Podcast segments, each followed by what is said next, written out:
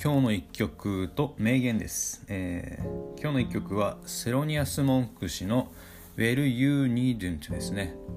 セロニアス・モンク氏はアメリカ合衆国ノースカロライナ州生まれのジャズピアニスト1917年生まれですね、えー、なので、まあえー、ビバップですとか、えー、その辺前世の時代に、えー、生まれたあ、まあ、名ジャズピアニスト、えー、以前も、えーと、紹介させていただいてますが非常に、えーと独特で癖がある、まあ、ユニークですね。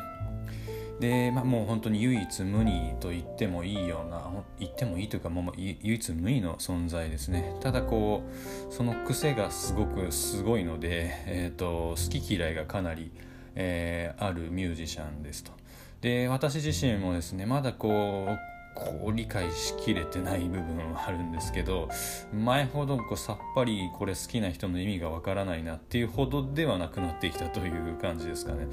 ただこうなんか非常にこう癖があるのであのー、なんか気になる存在ではありなんかたまに聞いたりしてしまうというかそういう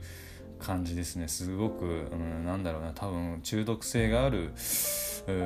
音楽なんじゃないかなと思いますね。でこのご紹介していただく「You Well You Needn't」はですね「モンクスミュージック」というアルバムに収録されてるものを、まあ、聞きました。でこれは1957年に、えーえー、録音発売されたアルバムになってます。で参加したアーティストもまあ豪華でですね、えーとまあ、一応弟子に当たるようなジョン・コルトレーン氏サックスですね。とあまあもう師匠にあたるコールマン・ホーキング氏ですとか、えー、あとまあ、えー、名ドラマアート・ブレイキー氏なんかもこう入ってます。結構豪快なドラマーさんですね。でまああの本当非常に豪華なメンバーなんですけども、まあ、大体30代エコルトレーンが30歳アートブレイキーが37歳、えー、モンク氏が39歳なんですけどコールマン・ホーキング氏がですねこの時52歳、まあ、師匠ですけどすごいですね、えー、このなんかこうイケイケの中に、うん、この人入ってくるっていうね。なんですかね。こう加山雄三さんがあのフジロックに出てるような感じなんですかね。どういうちょっとわからないですけど、まあ、この人の懐の深さというか。でまたこのえー、ですかね。こう人との縁を大事にしてるんでしょうね。このセロニアス・モンクっていう人。なのかまあちょっとえー、性格もなかなかのなので付き合う人が限られているのかもわからないですけどもまあ結構でも有名どころであのこの関わりが深い人たちと一緒に撮ったあ作品にはなってまして、えーまあ、この「モンクスミュージック」なんですけど、まあ、1曲目があの「Abide with Me」っていう曲から始まってます。これがあのこのセロニアス・モンク氏が好きな賛美歌みたいですね。賛美歌なので、まあ、非常にこう何と言うんですかね、まあ、神聖な感じがしますしこう壮大で,、えー、でかつこうちょっとですねこう哀愁もあるような感じですね。でなんかこう、うん、すごくすごいアレンジもすごくこれあのピアノは入ってないんですけどもあのモンク氏がこうアレンジをしているっていうようなものですね。で非常に保音系だけであの演奏されるんですけども、うん、なんかこう解読されるような浄化されるようなこう本当にすごく心地よく聴けるんですね。でそこが終わった1分弱で終わったと思ったらですねこの「Well You Need t っていう曲が始まるんですけど初っ端からあの何ですかね不協和音というかもう怪しいのが始まるわけですねでドーンと始まるとやっぱり気持ち悪いというか というか凄まじい個性がねこうカオスですねカオスな感じのこう曲がこう始まってくるわけですよね。うんこの対比がすごいなという感じですかね。ドーンと始まってでこうなんかちょっとえー、と注意してなかったら僕全然普通に気づかなかったんですけども、えー、こう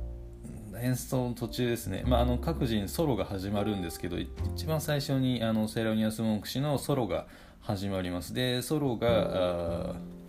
終わっったところでですねあのコルトレーンコルトレーンってこう叫んでる声が聞こえます。こういうのもちょっと面白いですよね。注意して聞いていると聞こえるんですけどね。でそうするとそれにちょっと動揺した形でなのかあのアートブレーキがですねあのフィルのタイミングずれちゃうんですね。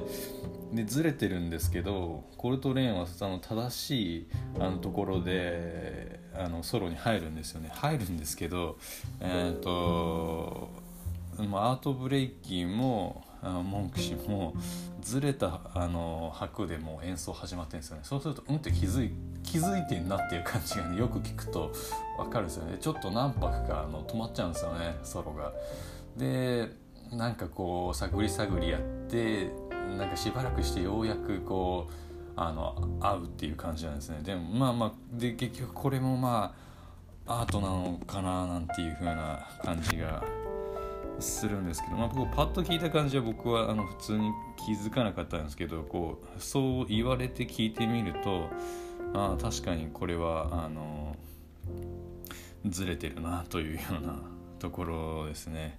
えまあ、そんなセロニアス・モンク氏なんですけどもうんと、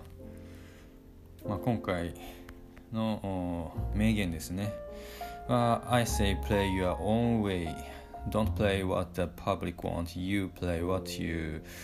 want and uh, let the public pick up on what you're doing and, and uh, even if it does take them 15 and 20 years なんですねちょっと長いですね I say play your own way まあお前のやり方でやれよなと Don't play what the public wants public 聴衆が求めるようなものを演奏するんじゃないよと You play what you want and let the public pick up on what you're doing なので、えーとまあ、自分の自分が演奏したいように演奏してそれを聴衆にまあ分からせるあ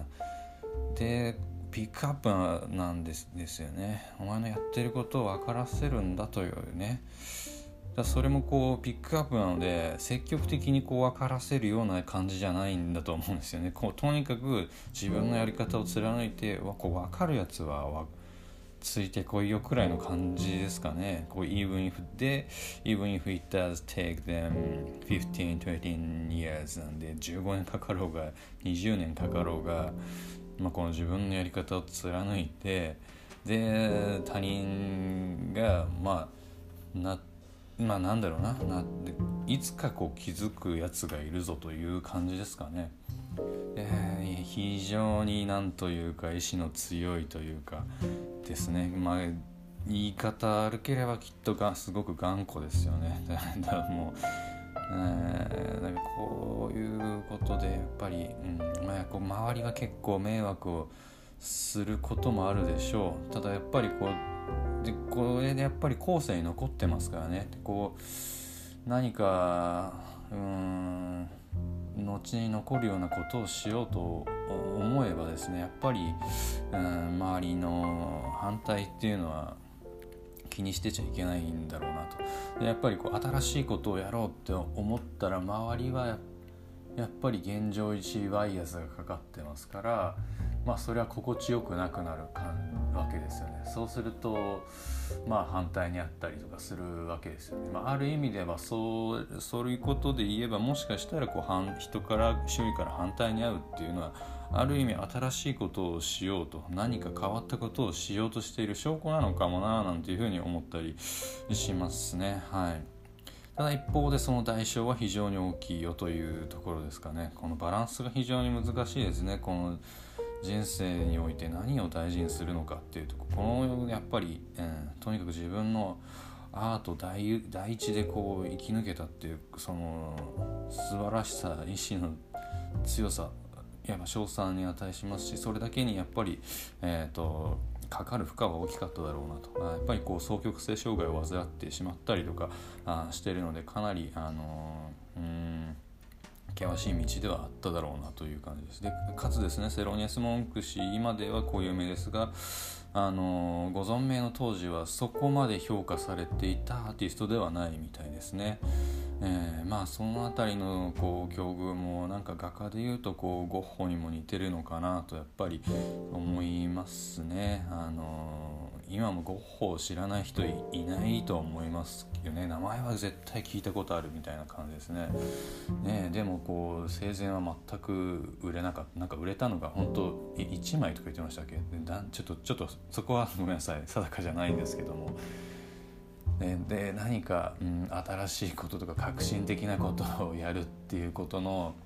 難しさとそして代償ですねこう一つのうん一個人の人生の幸福を求めるんであればいわゆる幸福を求めるんであれば、うん、必ずしも叶うものではないのかなというふうに思ってしまいますね。ねちょっと、うん、そうですね。まあ一方でこうなんそうですね。村上龍氏がなんかカンブリア宮殿かなんかであの人は幸福になるために生きてるわけではないというようなことを話したりして、まあ、それ初めて聞いた時はなんかこうちょっと衝撃を受けたというか、まあ、いやそうだよなと、まあ、結構ねみんなこう幸せになるために必死だったりするわけですけど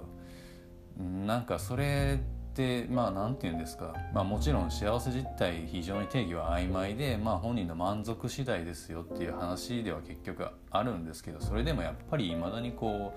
ううんとなんだろうな。いわゆる型にはまった幸せみたいなものが存在してそこを追い求める人は一定数いてうんなんだろうな。そのやっぱその中で生きてるとそうしなきゃいけないのかななんていうふうに思ってたところ自然に思ってしまうとは思うんですけれども実はあの必ずしもその幸福だけが人生の目的ではないよねと、まあ、何かのこの使命に使命を帯びて生きるっていうのも一つの生き方でしょうと。必ずしも幸福である必要はないよねっていうのが非常にまあ楽にもなるしあの人生の選択肢っていっぱいあるんだななんていうふうなことを思いますね。えー、えー、とうんまあ、そんな感じで、まあ、とにかく自分のやり方を貫いたそんなあセロニアス・モンク氏の、まあ、ある意味生き方このミステイク込みであの録音を発売してしまうっていうねこのこの気概というかもうそれもアートとして出してしまうっていうねそれがなんか一つ垣間見れるいい楽曲なんじゃないかなと思いますね。はい。でまあ僕正直これ初めて聞いた時はそんなんか いいのかななんななんだろうなっていう感じ。でもあのどっかこう頭にこびりつく曲ではあったんですよね。なので今回まあご紹介させていただいてあまあちょっと聞いてみてあまあ合わないなとは思う人も多いかもしれないですけども、まあ、いつかこうふとあなんかちょっとまた聞いてみようかななんていうふうに思ってまたこう魅力を再発見、えー、してもらえたらいいのかななんていうふうに思います。今日は以上です。また。